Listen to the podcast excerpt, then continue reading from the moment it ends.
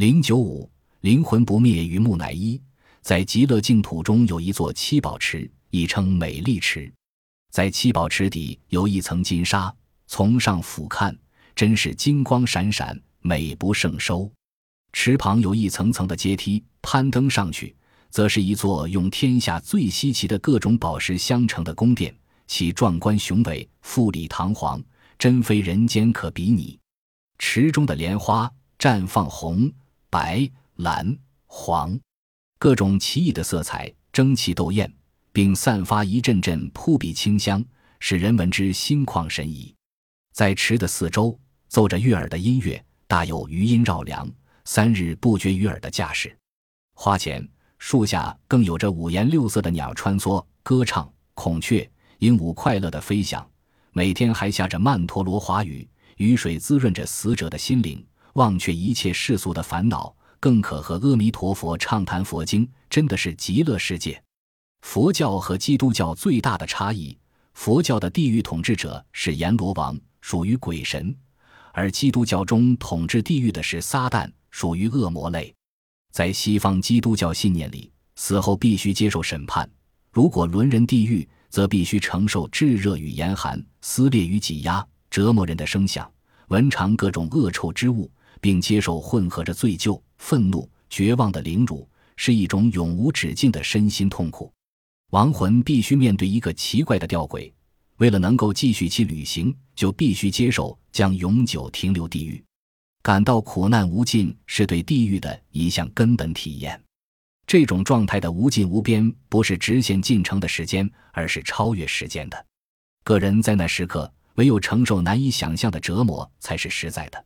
因为时间的直线流程消失了，也就显然别无他途可走。只有全然接受这种情况，人才有地狱的体验，也才能继续其旅程。在地狱里，到处是火山岩、裂开的深坑、突出的断崖、暗谷和发出臭味熏人的坑谷。地面上盖满荆棘，如刀剑般的钉状树上结着鬼头形的毒果。险恶的河流、火湖、臭塘、沼泽比比皆是。阴暗而森冷的地下室，密不通风的墙，荒凉的回廊，硫磺味充塞整个空间。一些邪恶的食肉鸟、雾鹰、吸血蝙蝠、狼、毒蛇占据地狱的每一角落。从地狱传来的只有尖叫、咬牙切齿、悲泣和求饶的混杂噪音。在这个恐怖的地方，死者很难超生，只有终年承受精神和肉体两方面的痛苦。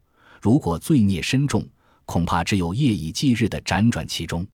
如果终年行善，死后便会来到幸福之所——天堂。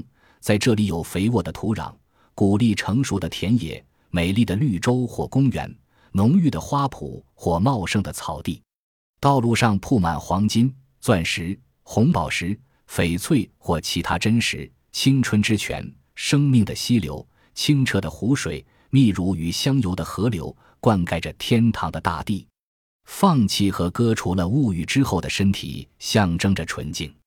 孔雀、鹦鹉及其他有华丽羽毛的真鸟、美丽的蝴蝶、温驯的动物被饲养在天堂里。庄严的宫殿以黄金和珍珠装点而成，大厅内吊着光彩耀目的水晶灯，飞舞的喷泉在五彩缤纷的灯光照射下，闪着晶莹剔透的光彩。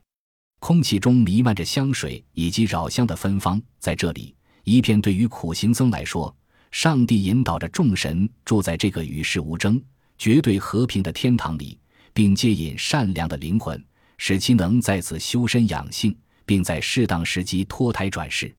每个民族对于进天堂的看法均不相同，佛教、基督教都在劝人弃恶从善，所以对地狱与天堂的描绘尽其所能。使人产生敬畏、警戒之心，但一些小民族则有不同而奇异的看法。巴比伦及埃及均有广大的沙漠，气候特别干燥，因而认定谁比生命还贵重。他们深信天国里必有一种人间没有的奇迹泉，可以取之不竭，用之不尽。波斯和希腊两国土地贫瘠，不适宜种植果树，所以水果价格相当昂贵，一般人不易吃到。因此，他们认为天国中有数不尽好吃的水果，要想吃时，到天国便可饱餐一顿。瑟尔特族相信天国是在遥远的绝海孤岛上与世隔绝，是一处世外桃源。但是能住在这里的灵魂数目有一定的限制。如果新来的灵魂超越定数时，其中的某些灵魂就可以转世投胎了。在物质科学急速发展中，古老的信仰与异教概念被指为素朴、荒谬。直到今天，我们才能重新认清这些神话与神的概念。天堂与地狱之分，并非指外界的实体、时间中的事情或地理位置。而是指在转变意识状态时的心灵实际体验，这些实际存于人格内部，若加以压抑与否认，势必压重伤害到人类生命的品质。为了充分彰显人性，就必须对这些体验加以承认、认识与探讨。而传统中对于死后生命的描述，可以作为这种探讨的向导。